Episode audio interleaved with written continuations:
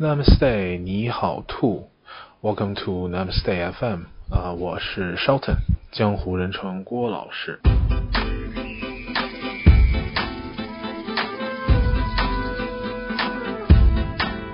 大家好，这一期呢，想跟大家聊一下美国人是如何看待中国人的，呃，并且我觉得更重要的是，我们还会探讨一下，呃，在美国的中国人如何才能更快的融入美国的主流社会。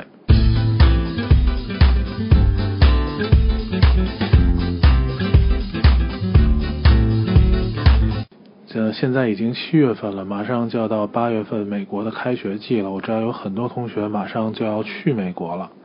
嗯，每次到这个时候，八月份、九月份，反正每次有很多学生去了美国之后呢，嗯，都会反过来问我如何更好的可以交到美国的朋友，如何更好的能能融入美国社会。呃，所以这一期呢，我们就找了三个嘉宾。啊，来跟大家一起探讨一下这些事情。好，别的啊先不说，我们先来听一下这三位嘉宾的自我介绍。我的名字是丁楠，啊，我的专业是中文和经济学，啊，我爱好啊玩 Dota。啊这 是。呃，第一次来来中国，啊，马涵。我的名字是 Heather，中文名字是马涵，嗯，我是美国人，是芝加哥人，我的专业是中文和数学，我的爱好是学韩语，啊，还是跳舞，这是我的第一次来中国。呃，我的名字是崔鹏。嗯，我是从菲律宾来的人，可是我住在纽约十年了。啊，我的专业是经济学。啊，我的爱好是打英式足球。嗯，这是呃，是我的第一次来中国。好的，很好。So, uh, so it's my understanding you guys don't really have whole lot of understanding of the Chinese culture or or its people before coming to China, right? No, so so so so what made you come to China? 我问他们三个的第一个问题呢，是为什么他们要来中国？是什么让他们对中国感兴趣的？嗯，嗯。Well, for me, part of it was the fact that um, my mm-hmm. parents have a lot of businesses in the Philippines, mm-hmm. and um, a lot of the people that, deal, that they deal with in these businesses are like, mm-hmm. um, I guess, like Chinese, you know, expats, if that's the right word that I'm looking for. I, haven't encountered a lot of people who speak Mandarin in the Philippines, but my uh, parents deal with like a lot of people who are like Fukien, I think. I see. Is that the right word? Um, um, so I, you know, they there's a lot of um, like stereotypes in the Philippines about Chinese people. Right. So I figured, you know, one of the interesting things that I could do with my college career is, you know, kind of discover, you know, what are like actual Chinese people like, and compare them to how people perceive them in the Philippines, how they perceive them in the United States, and maybe in the process, if it, it helps my parents, you know, if I can talk to the Chinese people they deal with, and that's a plus too. Okay. So, uh, how about you guys? So we're here on the Study Abroad program doing a year of Chinese classes in um, two months. And so I wanted to kind of like learn Chinese at a more advanced rate. I took French for all of high school, and I thought four years of a language at that pace was really boring. So I want so this has been a very helpful, and also um, being in in China where I can speak Chinese, and I've gotten a lot better at reading characters here because I'm just surrounded by characters. So it's been some of the game like, oh, I know what that means, kind of thing. and so this has been very helpful. Right. Uh, I, I have uh, I have three main reasons. Uh, you know, wow. organized. I am organized. Uh, I'm a very organized person, but uh, no, not really. But uh, so our school uh, offered a lot of credit towards the Chinese studies major to come over to China for uh, the summer, and it's also required to become a major in Chinese to have actually been to China. Uh, oh yeah. Um, and also, I think that you know China is becoming more important, you know, as time goes by, and you know, having people who know how to speak Chinese is definitely uh, important, and you know, uh, to a lot of Americans, like China seems sort of like closed off and mysterious, but you know, China exists. A lot of, a lot of cool stuff is happening there. yeah. Uh, and then uh, also, it'd be really cool to be hanging out with my friends, get a cell phone call, and then start answering in Chinese. that would just be really cool. Wait. Thanks. So, can you tell me a little bit about like what do you know about China, like before coming here, or or even before you get so much involved into the whole you know Chinese language and culture thing? Um, I guess I guess what, what I'm asking is, uh, growing up not knowing so much about China and, and, and its culture, like what are some typical stereotypes or or you know things that about Chinese people that that are so common um, that you used to or or still be. 我的下一个问题是在你们来到中国之前，在他们 更加深入的了解了中国文化之前，对于中国或者中国文化或者乃至中国人的理解是什么样子的？I feel like we don't really, we don't really, I didn't really, right. at least I didn't know a lot growing up about China and stuff. Um, I read this book for a politics class that focused on the idea that um, China has very little what's called soft power, which is cultural influence. Mm-hmm. And so, you know, um, we Americans have sort of a fascination of like European stuff, like learning European languages or doing like European style dancing or um, TV shows, even mm-hmm. music.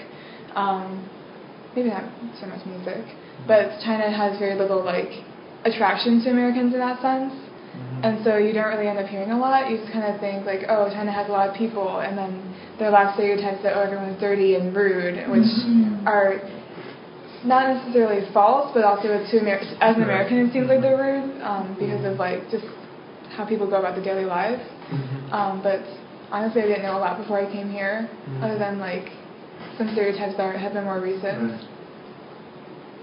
Right. else? Um, yeah, I mean. Uh, you know, growing up, you know, most of the things around me were have a little sticker on them or a little marking that says "Made in China," right. and so you know, you get this impression that China has just a lot of factories. Yeah. Uh, everything comes from China, uh, and then there's, uh, you know, uh, uh, America is uh, sometimes overly focused on the ideology thing. And, you know, uh, not too long ago, China was a very communist country. Maybe not so much anymore, but, you know, who knows? um, and so, you know, uh, since just until very pretty recently, America has been in a Cold War uh, with uh, I'm doing a little air quotes thing here for the uh, communism. And so, you know, uh, all of my old relatives are like, don't you come back from China communist. and I, uh, I think that uh, it's not that Chinese people are rude, it's just that uh, I think that uh, maybe compared to maybe America, people are less aware of like what other people are doing. Mm-hmm. Uh, like so, like you know, you'll be on the subway, and someone will have like a huge bag next to them, and it'll be like people could be standing where you're putting the bag. You know. You were complaining about that exact thing yesterday. Yeah, yeah. I was. Or like people will sudden will stop in the middle of the street to like go check their phone or something. Or, that happens in the U.S. Yeah, it does. I mean, you know, but uh, just things like that. It seems like not more like you know people actively trying to be rude to other people. Nothing like that. Um, I feel like I've experienced. I feel like I've experienced like two different types of Chinese stereotypes. Um, the one that I experienced in the Philippines was like probably one of the most negative stereotypes that I could like mm-hmm. imagine for pe- for like a certain group of people. um, you know, for a lot of people in the Philippines, like when they think of like just Chinese people that come to the Philippines, it's usually in terms of like you know like a business thing, and like you think of them as like like generally not good people to deal to do business with. They're like like I've heard terms like sneaky or like uh, not trustworthy, and um, there's even like this um, this sort of big thing that happened in the Philippines where one of the top notchers from um, the University of the Philippines, which is like the best uh, school in the, in the Philippines, was like a Chinese uh, Filipina person, and like a lot of people were saying on Facebook, like it's not really like something that we should be proud of because it's like a Chinese, you know, Filipino like mm. being successful. Um, but you wouldn't see that with you know like a Chinese American or a Chinese Korean or stuff like that. So there's that.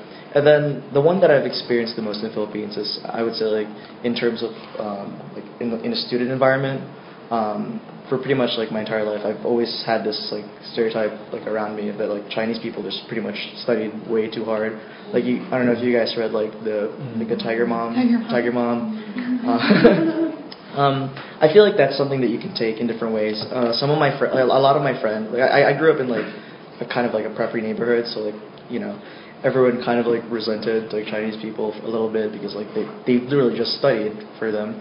But I feel like you can also see that as something positive. You know, people are very hardworking. So. And another thing is like I think what we see in America is a lot of Chinese traditional culture. So you go into Chicago Chinatown and you see like little antique shops with um I don't even know what like the fans and jade and like I'm trying to think just tr- very traditional stuff. and there's not a whole lot of um, modern culture that Americans are exposed to that's not like, you know, your iPhone is made in a factory in China. Mm-hmm. So yeah, um, I, I actually also have a, a story to share. Um, I mean, the, the entire time when I was staying in, in Nebraska, um, so so ten years there, um, the the people were really really friendly. Um, they don't see a lot of Chinese people, um, but they were really friendly. Um, I remember one Thanksgiving, I, I went to this farm. Uh, my roommate was a native, like not native, like like he grew up in, in Nebraska. He uh, and his family had a farm and everything, and he was really really nice. So he took me to his family farm, and he had this like eight year old cousin who had never seen a Chinese person before, except oh, yeah. on TV.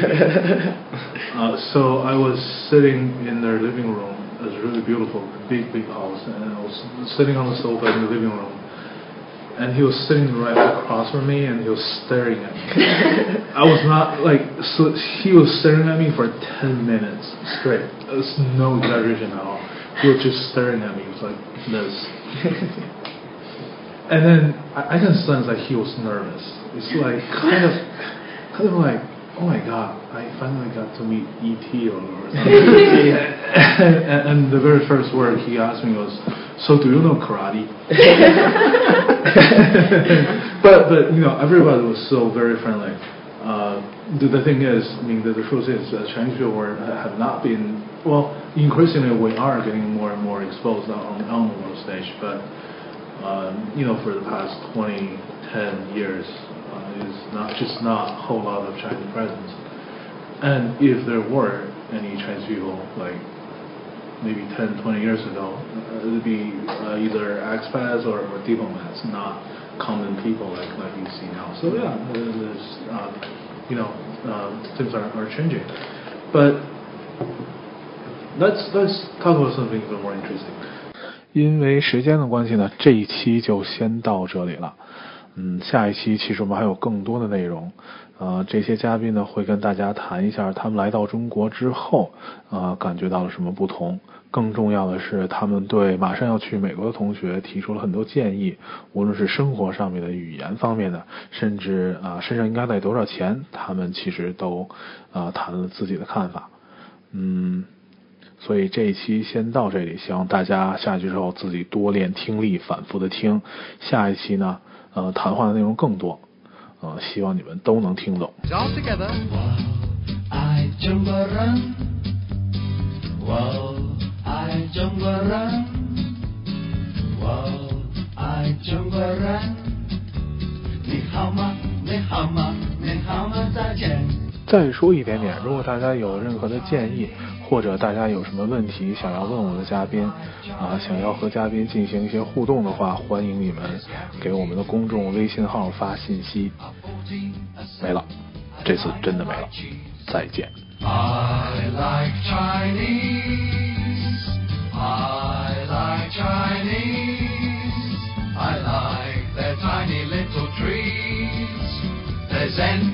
their ping pong, their yin and yangies. I like Chinese.